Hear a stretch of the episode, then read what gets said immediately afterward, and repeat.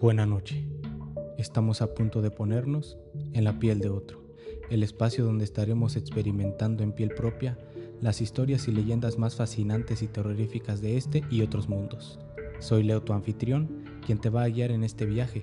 Prepárate para desconectarte de la rutina y hoy te pondrás en la piel de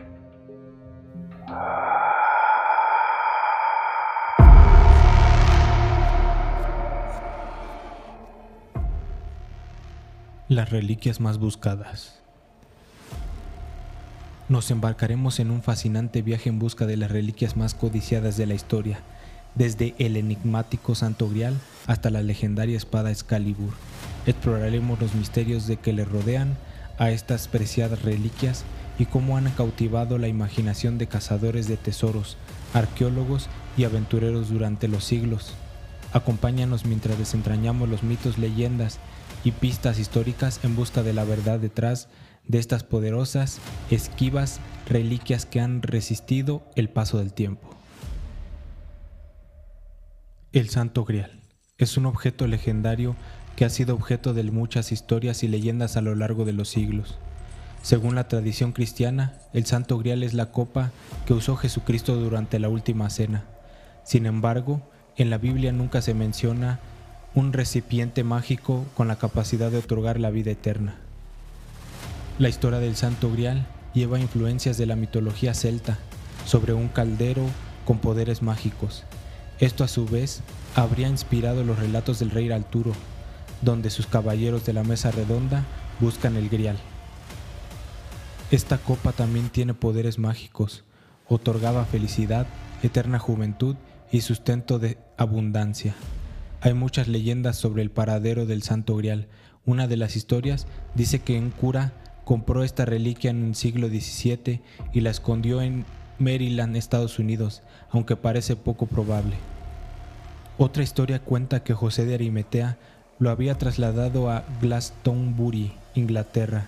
Actualmente solo en Europa hay más de 200 ejemplos que compiten por el ilustre título del Santo Grial con teorías sobre el lugar donde descansó al final la reliquia, que lo ubica desde la Escocia hasta Ecoquec, Maryland. Según la tradición cristiana, el Santo Grial es la copa que usó Jesucristo durante la última cena. La relación entre el Grial y el cáliz y José de Arimistea procede de la obra de Robert de Boron, Joseph Arimati, publicada en el siglo XII. Según este relato, Jesús ya resucitado se aparece a José para entregarle el grial y ordenarle que lo lleve a la isla de Britania. Siguiendo esta tradición, autores posteriores cuentan que el mismo José usó el cáliz para recoger la sangre y el agua emanadas de la herida abierta por la lanza sagrada del centurión en el costado de Cristo, y que más tarde, en Britania, estableció una dinastía de guardianes para mantenerlo a salvo y esconderlo. El Arca de la Alianza es un objeto bíblico de gran importancia histórica y religiosa. Según la Biblia, fue un cofre sagrado construido bajo la dirección de Dios en el Antiguo Testamento. Aquí hay algunos detalles sobre su historia, leyendas y datos curiosos.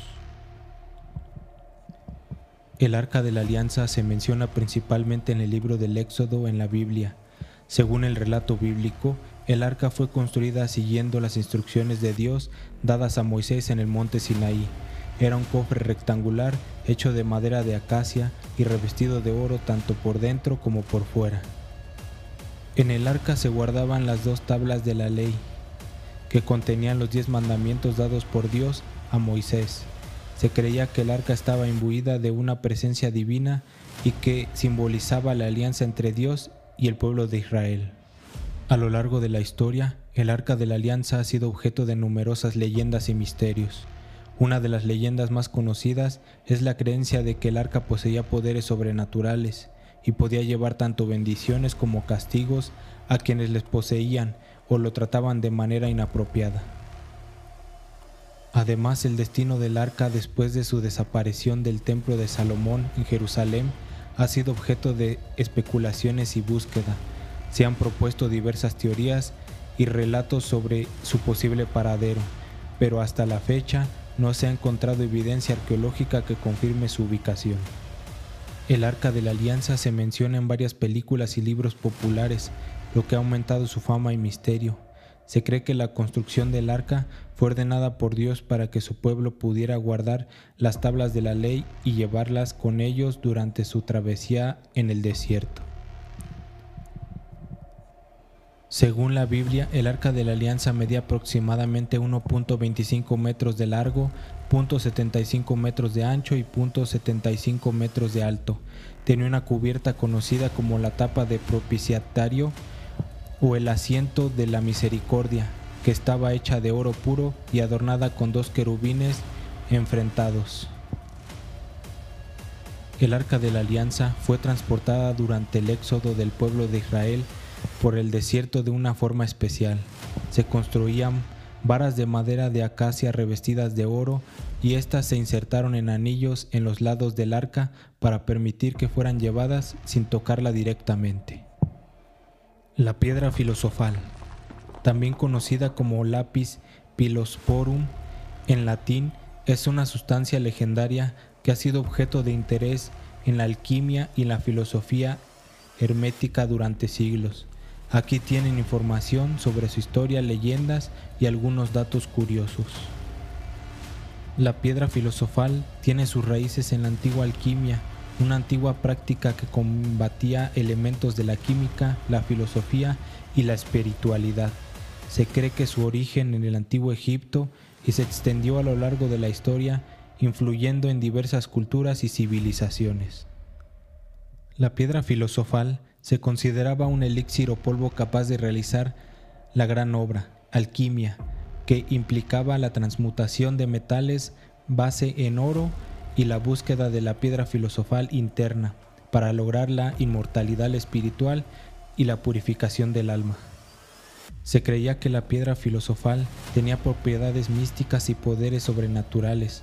Aparte de transmutar metales en oro, se decía que tenía el poder de curar enfermedades, conceder la inmortalidad, otorgar sabiduría infinita y proporcionar conocimientos esotéricos.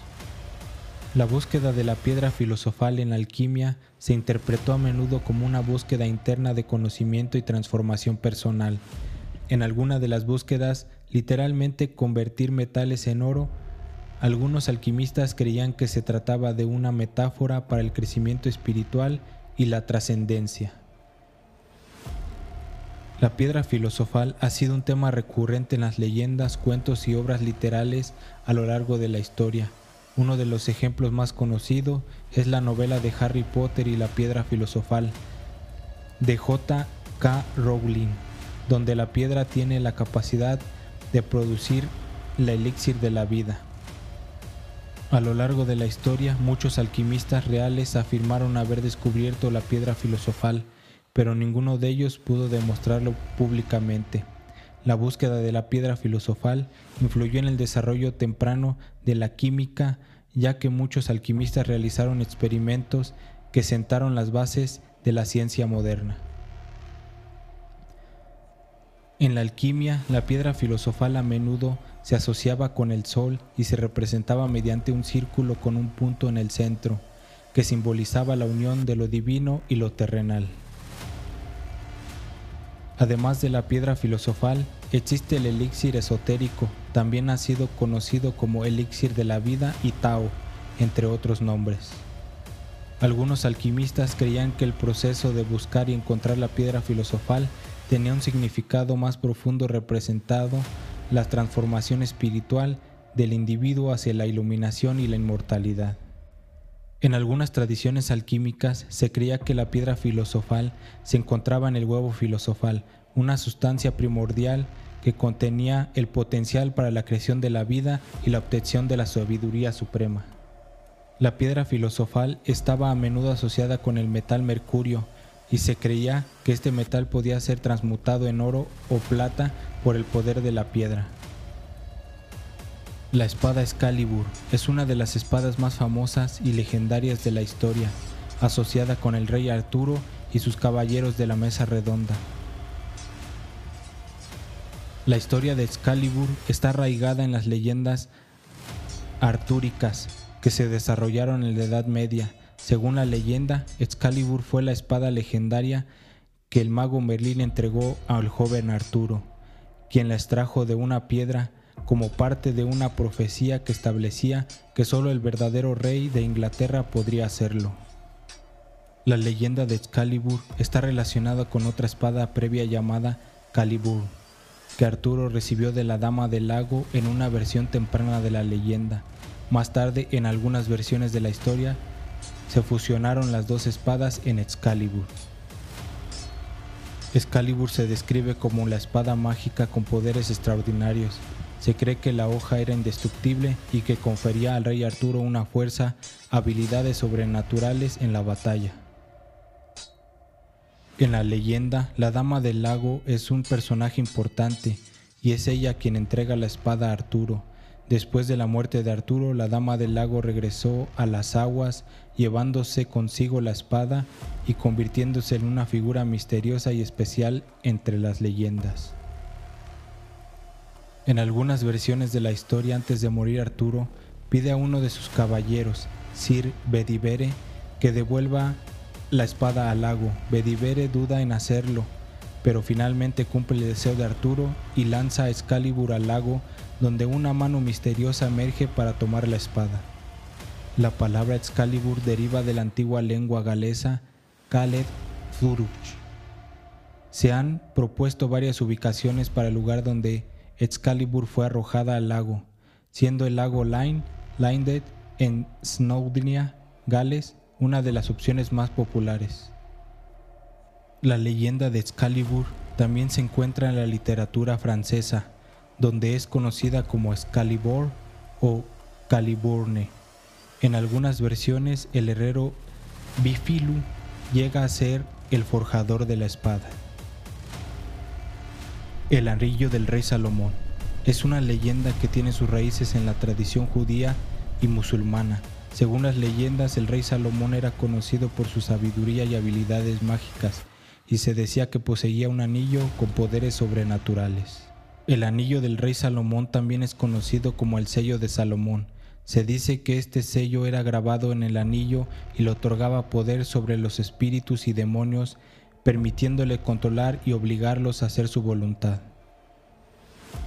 En la tradición islámica se cuenta que el rey Salomón usaba el anillo para controlar a los genios y dignin, criaturas sobrenaturales. Se creía que tenía la capacidad de convocar a los genios y obtener su ayuda para la construcción de su gran templo en Jerusalén. Además de controlar a los espíritus, el anillo del rey Salomón se asociaba con la sabiduría el conocimiento supremo. Se creía que aquel que lo poseyera tendría un entendimiento profundo de la naturaleza y de las ciencias ocultas. Según la leyenda, el anillo del rey Salomón desapareció después de la muerte del rey. Algunas versiones dicen que el anillo fue arrojado al mar o al río, mientras que otras sostienen que fue enterrado junto con el Salomón. En la tradición judía, el anillo del rey Salomón también se asociaba con la protección contra el mal y la curación de enfermedades. En alguna versión de la leyenda se dice que el anillo del rey Salomón le otorgaba el poder de controlar a los demonios y espíritus, lo que le permitía gobernar con justicia y sabiduría. El anillo del rey Salomón también se consideraba un símbolo del conocimiento oculto y esotérico. Se creía que aquel que poseyera el anillo tendría acceso a los secretos y sabiduría profunda. En algunas tradiciones se cree que el anillo del rey Salomón estaba hecho de una piedra especial y mística conocida como la piedra de Salomón, que poseía propiedades mágicas y poderes sobrenaturales.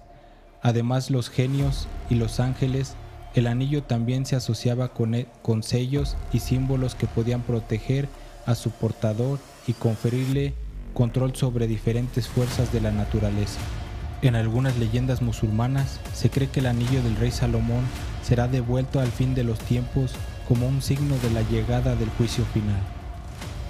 ¿Conocías estas cinco reliquias más buscadas en el mundo? Por favor, déjanos un comentario. Y así concluye este episodio del podcast, que te revela los secretos y misterios de las vivencias paranormales y reales que nos rodean. ¿Qué te parecieron estas historias? ¿Te atreverías a vivir algo así? o ya lo has vivido. Si es así, cuéntanos tus experiencias y mándanos tu historia a relatosenlapiel.gmail.com. Quizá las compartamos en el próximo episodio. Si te gustó este podcast, no te pierdas los siguientes episodios donde te traeré más temas que te dejarán sin aliento. Suscríbete, comparte y déjanos tus comentarios. También síguenos en nuestras redes sociales para que estar en contacto y recibir más contenido interesante. Nos vemos pronto para que estés en la piel de otro.